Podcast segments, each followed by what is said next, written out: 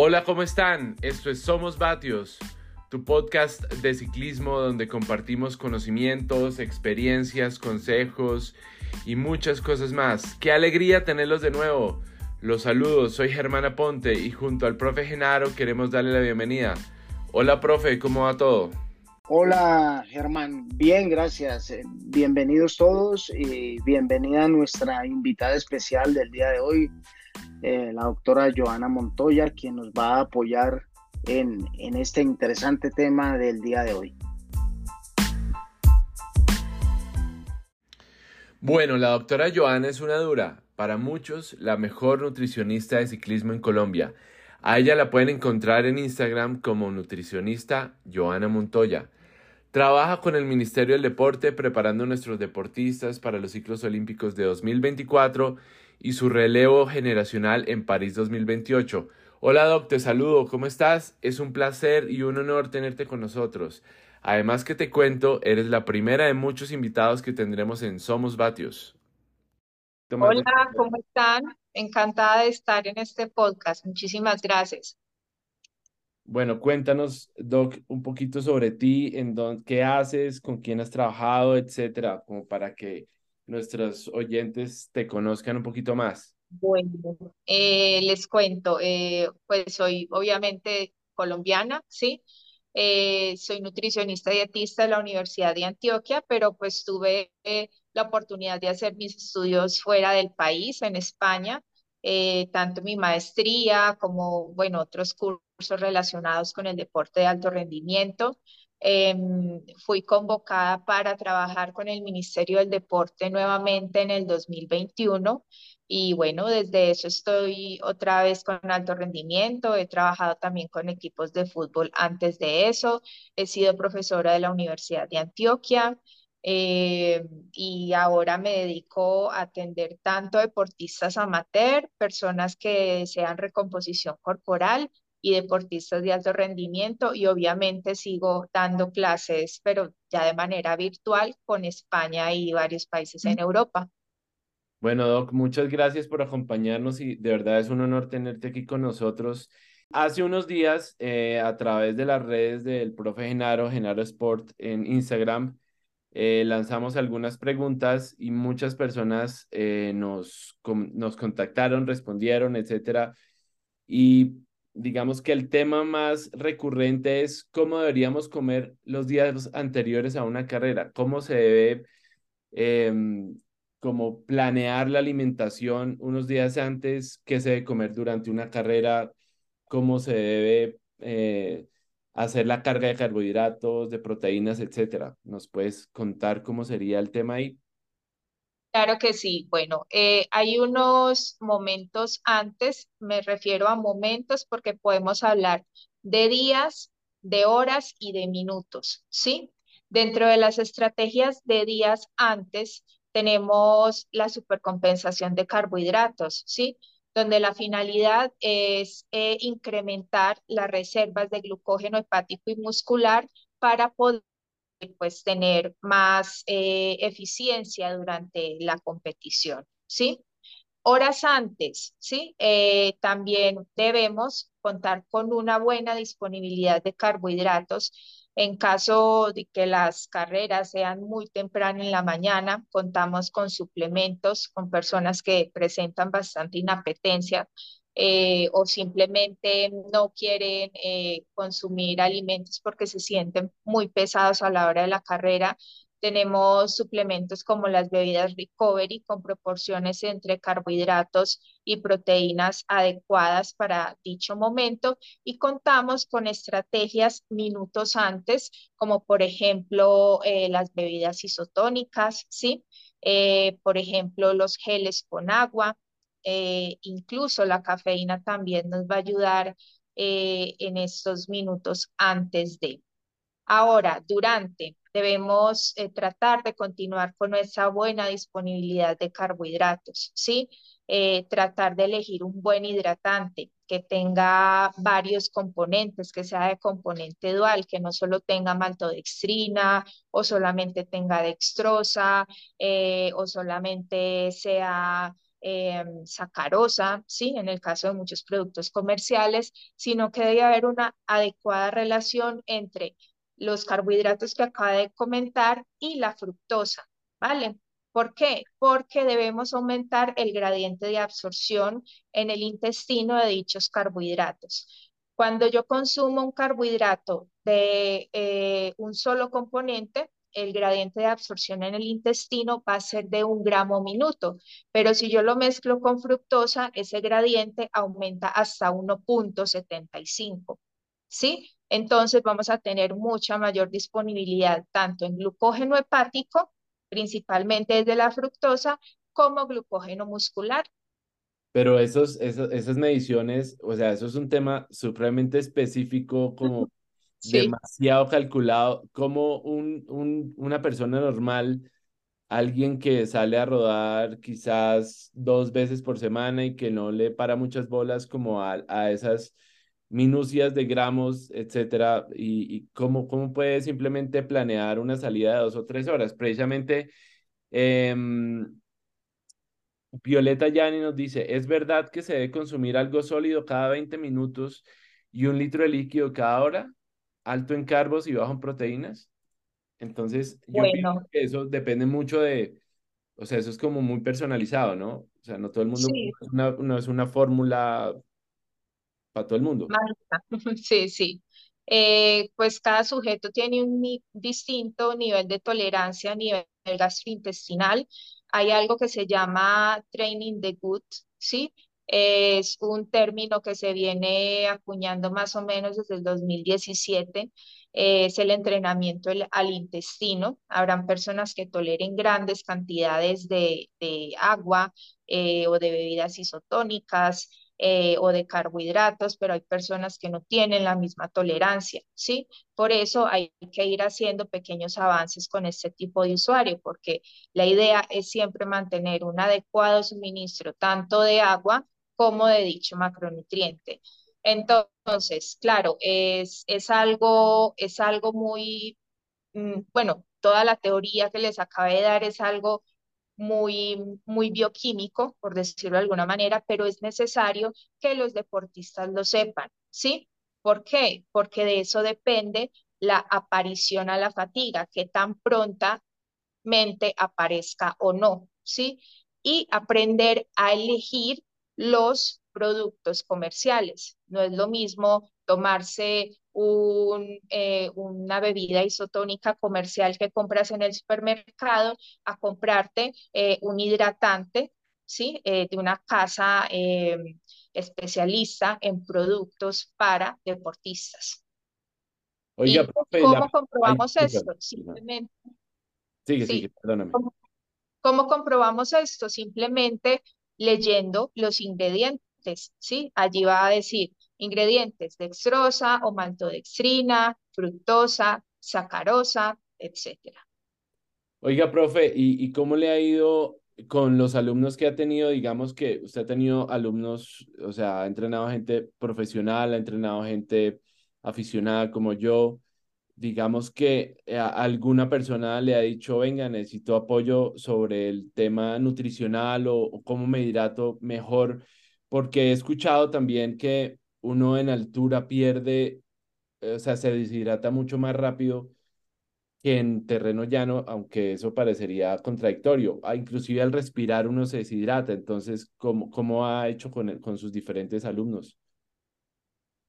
No, pues a mí muchos me preguntan diferentes temas de nutrición y pues lo que está a mi alcance como entrenador, yo, yo se los contesto, pero pues obviamente eh, sé que existen los profesionales en nutrición y, los direccionan.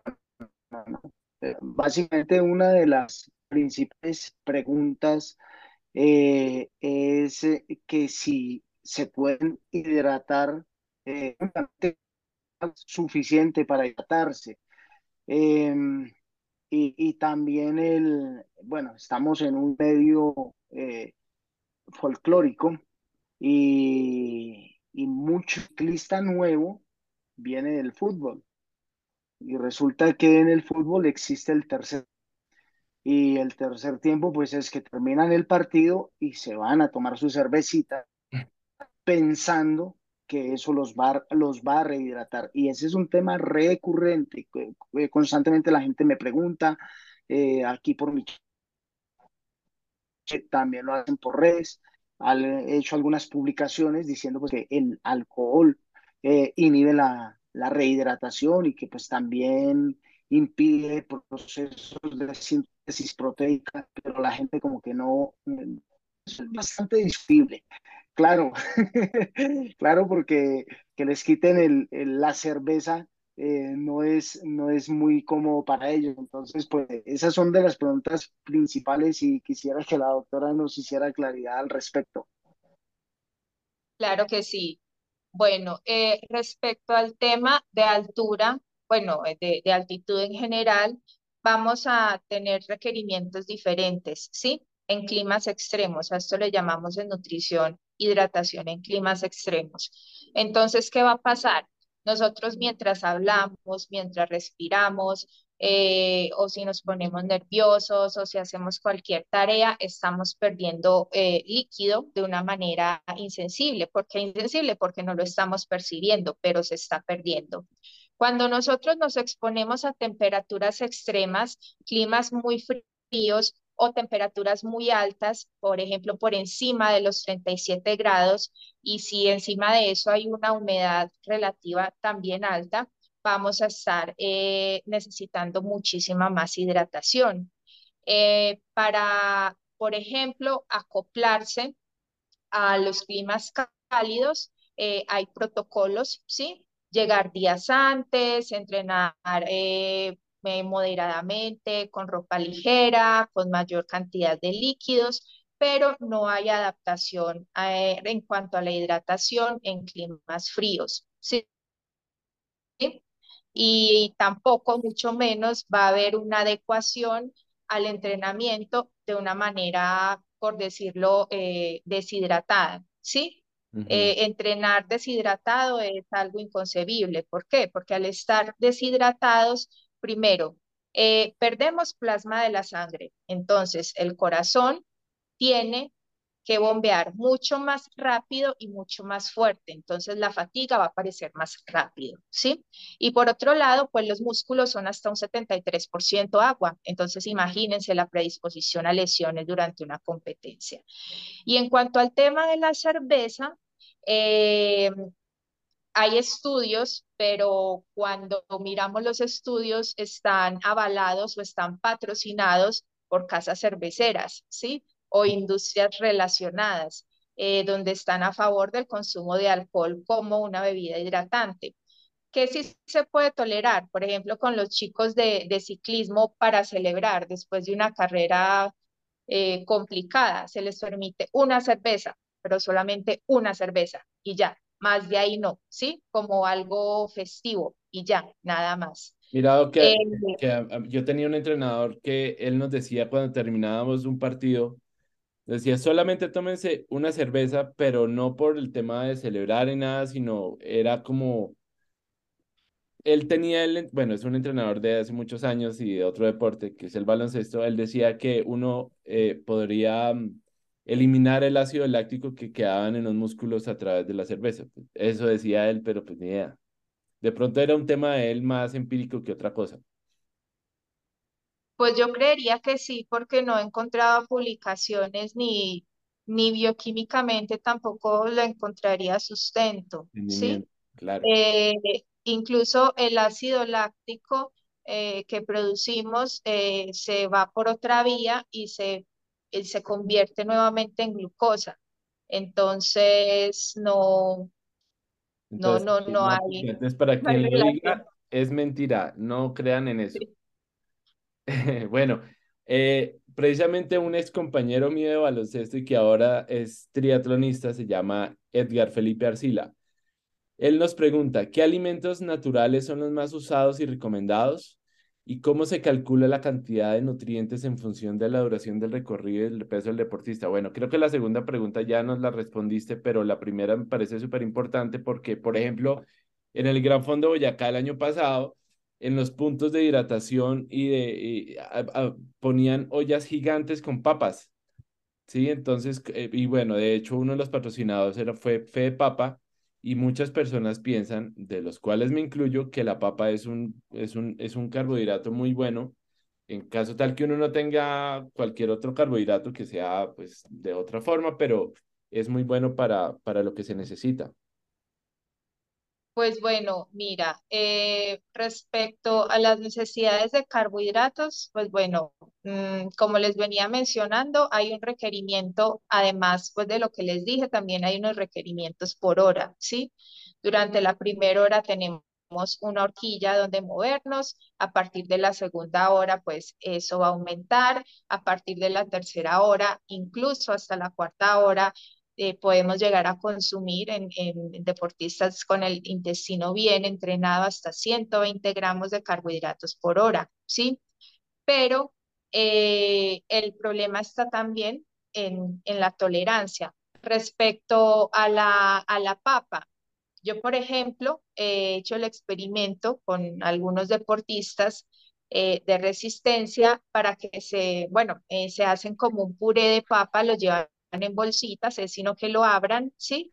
Y lo, lo consuman. El problema está en que, es en que la papa, hay, dependiendo del diferente tipo de papa, vamos a encontrarnos con que tiene más o menos cantidad de fibra, ¿sí? Y si la persona eh, tiene el intestino un poco más sensible, eh, pues entonces no le va a caer tan bien. Eso sí, pues yo la verdad no me arriesgaría a estar en una carrera, ¿sí? Y, y probar la papa durante esa carrera, ¿sí? Uno nunca debe llegar a inventar alimentos ni similares durante un evento. Siempre debe haber una experimentación previa y es lo que yo siempre recalco con los deportistas, incluso así sean productos diseñados por casas deportivas. ¿Y qué alimentos naturales hay? Nos encontramos con el banano, con el bocadillo, ahora está de moda, súper de moda los dátiles. También se les preparan sándwiches dulces o salados de pan blanco. Pan blanco, ¿por qué? Evitando la fibra para los que no, pues, no tengan buena tolerancia a la fibra, además por eh, la capacidad de absorción, ¿sí? Eh, también, eh, ¿qué más encontramos? Algunos consumen arándanos deshidratados, ¿sí? Todo este tipo de elementos pueden ser bastante útiles o, por ejemplo, en países de Europa se usa el membrillo, que es algo muy similar a nuestro dulce de guayaba. el arroz también lo que hacía un equipo eh, con el que tuve algún acercamiento allá en Europa era que preparaban bolitas de arroz con queso Filadelfia, ¿sí? E, y jamón serrano. Y bueno, como el carro obviamente iba tras ellos, se los iban entregando, iban cambiando sabores, porque casi todos los o mejor dicho, todos los productos comerciales que encontramos son dulces, ¿sí? Y te empalagas bastante y llegas al momento que ya no quieres más dulce. Entonces también hay que buscar alternativas para cambiar esa palatabilidad de los alimentos y generar también una respuesta positiva desde, desde los sensores del, del, cerebro que están conectados con la boca. Precisamente sobre ese tema de, de los dulces, Em, Agustín, Agustín Grisman nos dice, ¿cuáles son las contraindicaciones de tomar gel de cafeína y fructosa? Pues yo he visto varios geles como los CIS, como los GU, bueno, hay de diferentes marcas y hay de, de, todas las características, pero sí me imagino, y así como tú decías, uno el día de una carrera no se puede poner a inventar. Si uno nunca ha tomado un gel, no se lo debe tomar el día de la carrera porque la embarra. Entrénelo, lo aprenda a, saber cómo funciona eso y cómo reacciona en su cuerpo. Y esas me imagino que debe ser una de las recomendaciones y contraindicaciones, ¿no? Principalmente, si no lo ha usado, no lo use el día de la carrera. Exacto. Bueno, entonces primero nos encontramos eh, con el gel como tal. El gel no te lo puedes comer todo de una, a no ser que sea un hidrogel, que apenas en el mercado conozco como dos o tres diseños a nivel mundial, ¿sí? El resto de los geles siempre deben ser combinados con agua porque si no puedes arriesgarte a una diarrea osmótica, ¿sí? Eh, en cuanto a la fructosa, como ya lo había mencionado, es importante que si estamos haciendo una mezcla o un consumo de carbohidratos, la mezcla adecuada va a ser algún carbohidrato junto con la fructosa, ¿sí? Y en cuanto a la cafeína, solamente contraindicaciones si la persona es muy sensible a la cafeína, ¿sí? Eh, o eh, nos encontramos con sujetos pues que consumen enormes cantidades de cafeína. La recomendación, si tú ves los geles o los preentrenos, no tienen más de 300 miligramos de cafeína, ¿sí? En una porción. Entonces, incluso eh, por cada 100 mililitros de, de, producto eh, líquido comercialmente, no es permitido que tengan más de 65, 67 miligramos de cafeína. Entonces, si haces la suma, ¿sí? Eh, más o menos en una bebida o, por, por, porción, eh, no, no se permite o no se recomienda consumir más de 270 o 300 por la tolerancia del individuo, por los efectos secundarios más que todo. Eh, doctora, ¿alguna recomendación especial respecto a la cafeína y el clima cálido y las altas temperaturas? Bueno, eh, dicen que la cafeína no deshidrata, pero pues eh, yo me he encontrado con que cuando los chicos en cualquier deporte están consumiendo café, la diuresis sí se aumenta, sí se aumenta. Y eh, claro, eh, nuestro efecto térmico o nuestra, nuestra, perdón, nuestro gasto calórico en climas extremos también se aumenta, ¿sí? Y si es una persona que no está acostumbrada a consumir café, o bueno, cafeína como tal, eh, sí le podría afectar en su gasto calórico hasta cierto punto. Lo que pasa es que es una respuesta muy individualizada. Puede ser que esté, no sé, en, en el Ironman de Hawái y, y le dé por consumir cafeína, ¿sí? Y le vaya muy bien, pero resulta que eh, otro se pone a consumir cafeína en las mismas condiciones y le va fatal. Eh, empieza con náuseas, se, eh, se, marea, ¿sí? Entonces ya es mucho, mucho la, qué tanta receptividad tiene ese organismo en particular por la cafeína del clima cálido.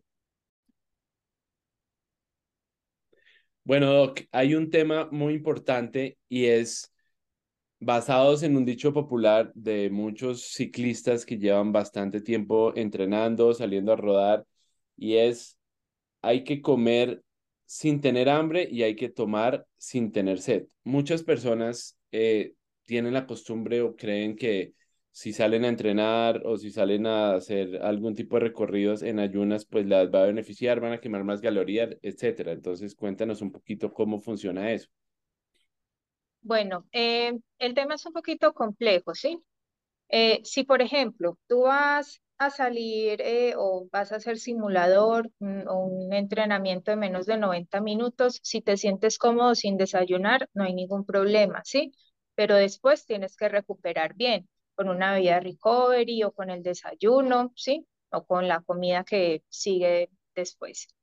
Em, si tú vas a salir, por ejemplo, a hacer un fondo de más de tres horas, más de dos horas, eh, debes llegar con una buena disponibilidad de carbohidratos. ¿Cómo se logra esto?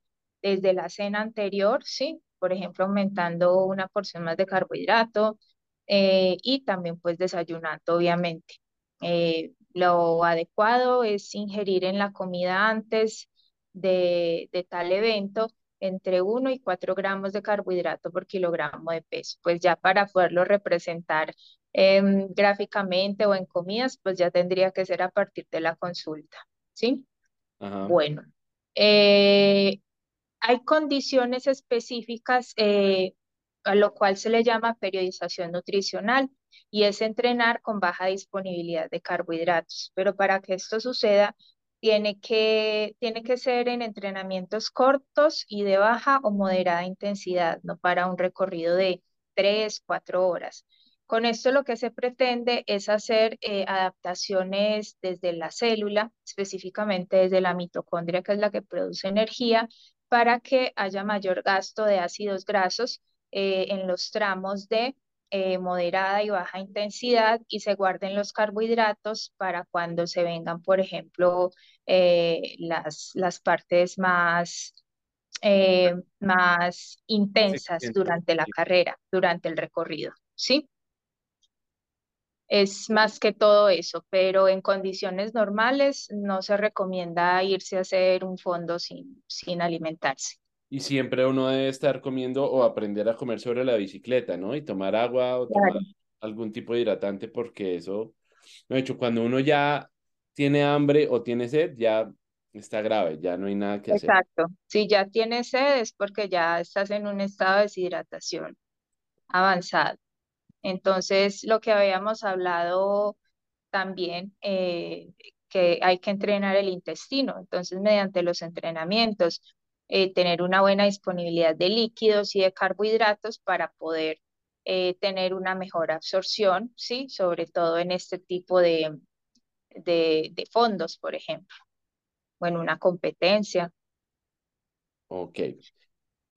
Doc, le voy a contar una historia particular. A mí hace más o menos un año yo me estaba preparando para una competencia que se llama la Tatacoa Race. Entonces, eh, yo empecé a preparar, a hidratarme 15 días antes, etcétera, etcétera. Y un día estaba aquí y como que me excedí en consumo entre cafeína, preentreno, gel y me dio la pálida. Y me dio la pálida y no sabía cómo recuperarme y bueno, eso fue tenaz. Para las personas que le da la pálida, que ya está en una carrera, que está en competencia, que está inclusive entrenando, que está en, en se fue hoy hasta Tunja y se devolvió, pero le dio la pálida. ¿Cómo se puede uno recuperar para poder al menos tener las fuerzas para volver a casa? ¿O qué, qué puede hacer uno en ese momento?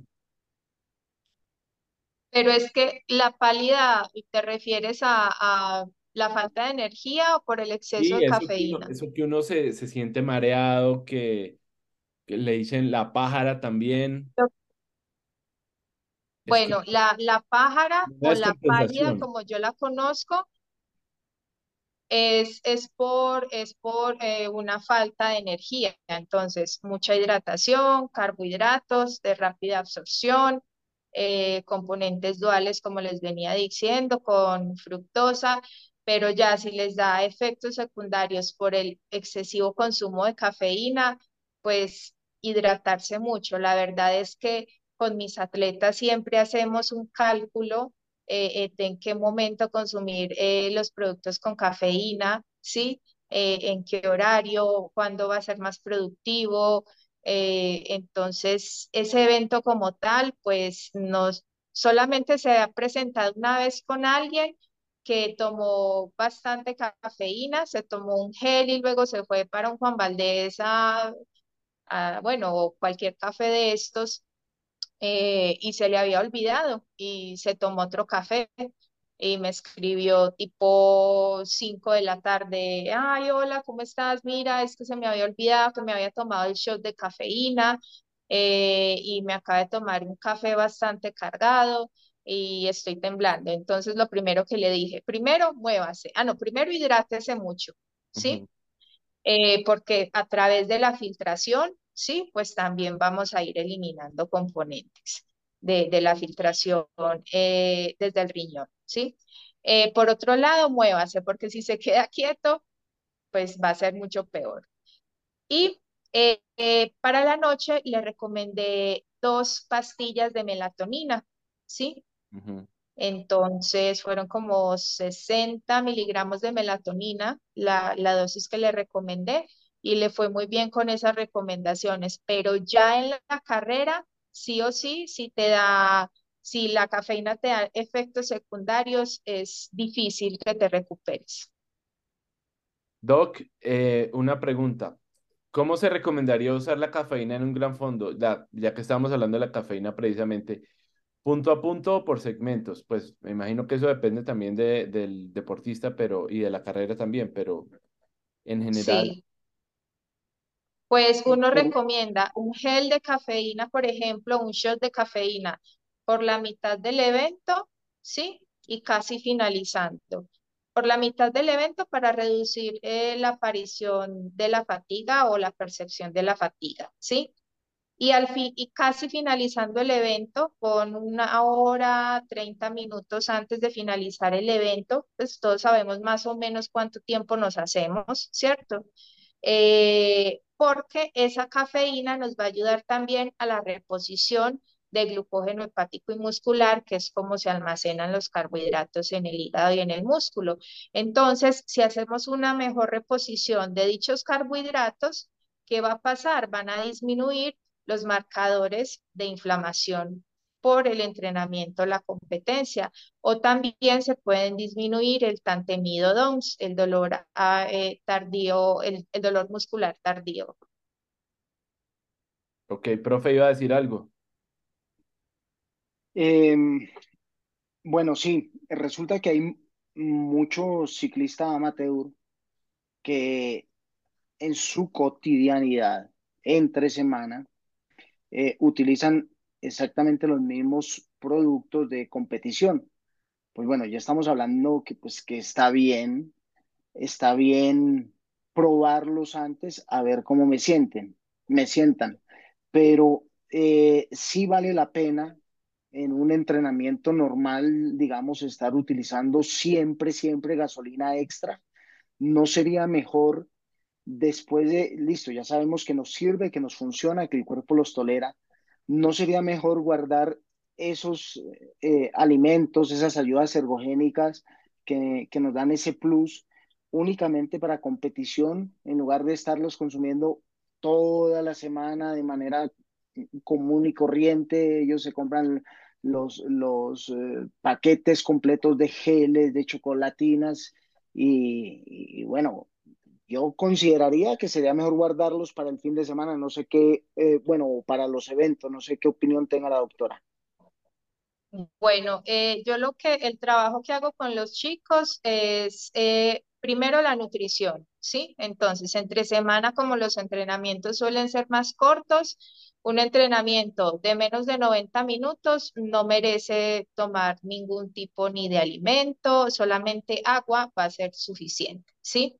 Luego, si es un entrenamiento que dura hasta dos horas o un poco más, con, con alimentación se puede cubrir, con un snack, etcétera, ¿sí?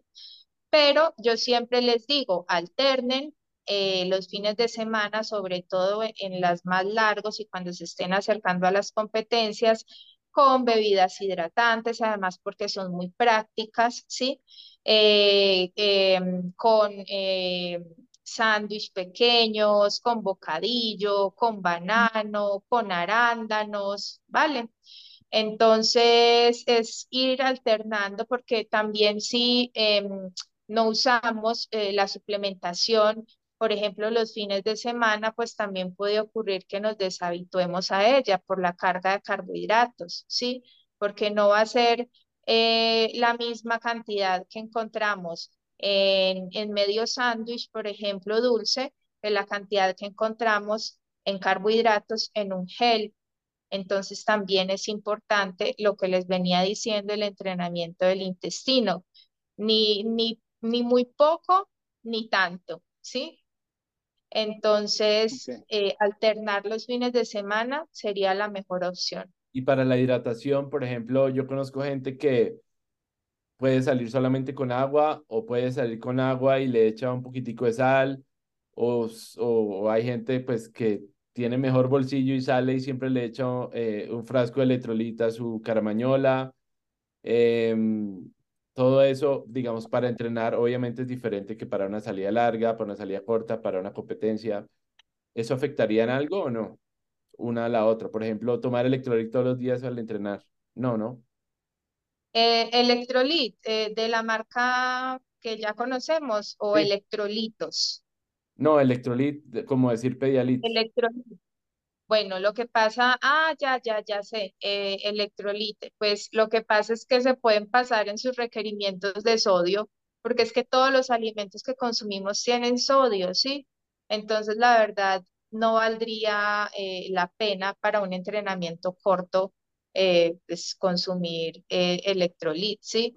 Además, lo que se debe priorizar en este tipo de entrenamientos, además de los electrolitos y, y más si tenemos una alta tasa de sudoración o tenemos grandes perdedores de sodio, que son esos que quedan blancos, que la ropa les queda blanca, ¿sí? En mm. ellos sí va a ser muy recomendable, pero eh, pues realmente que sea necesario siempre consumir electrolitos cada día, no.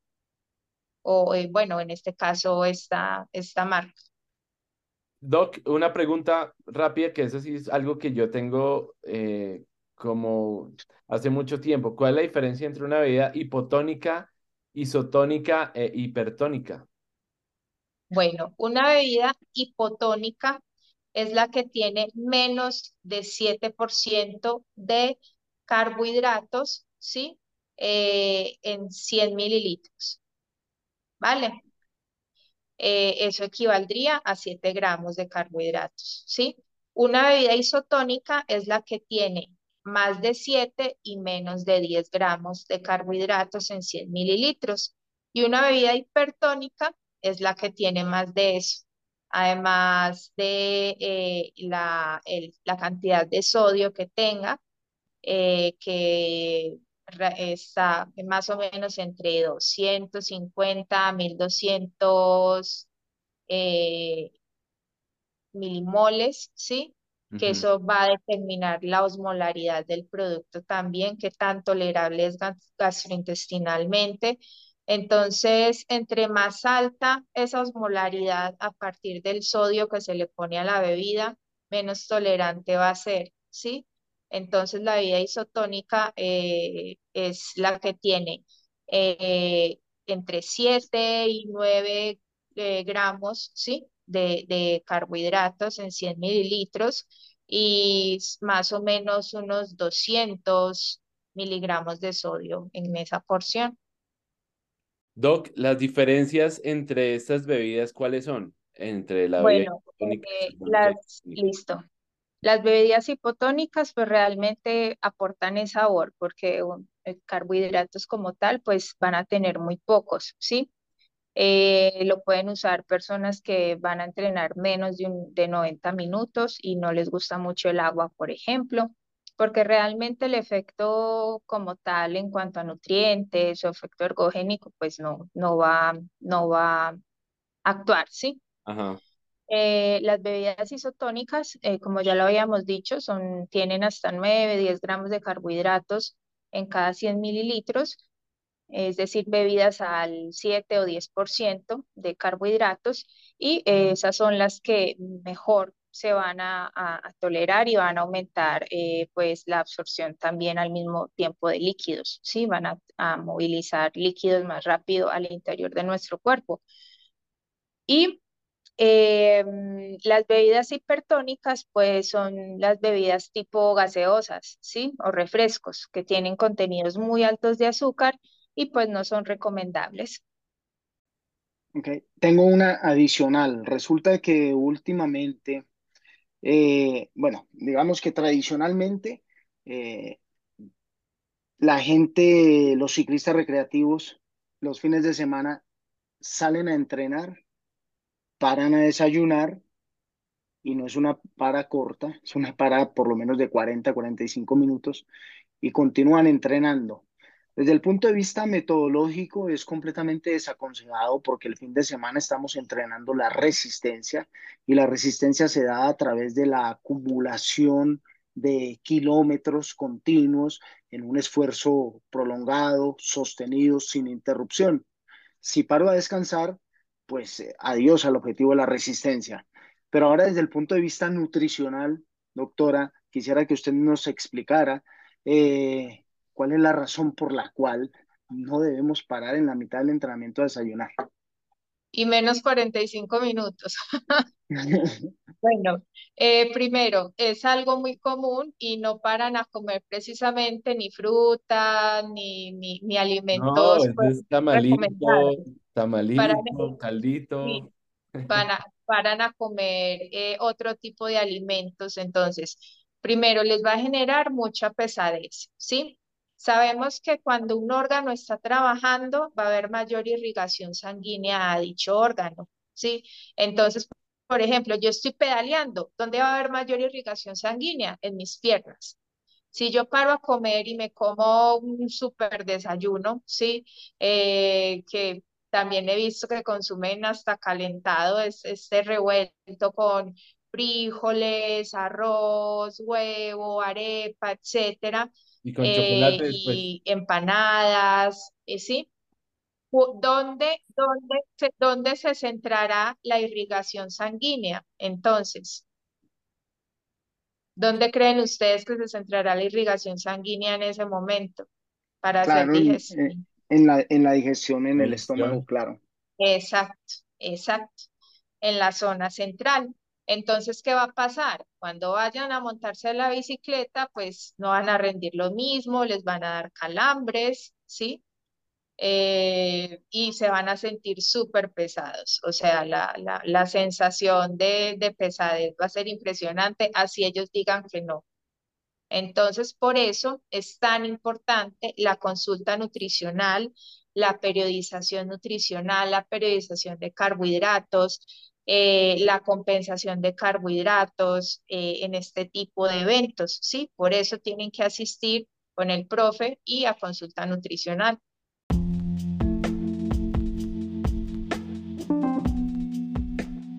Bueno, Doc, muchas gracias por acompañarnos, muchas gracias por regalarnos estos minutos de su tiempo porque sabemos que está muy, muy ocupada.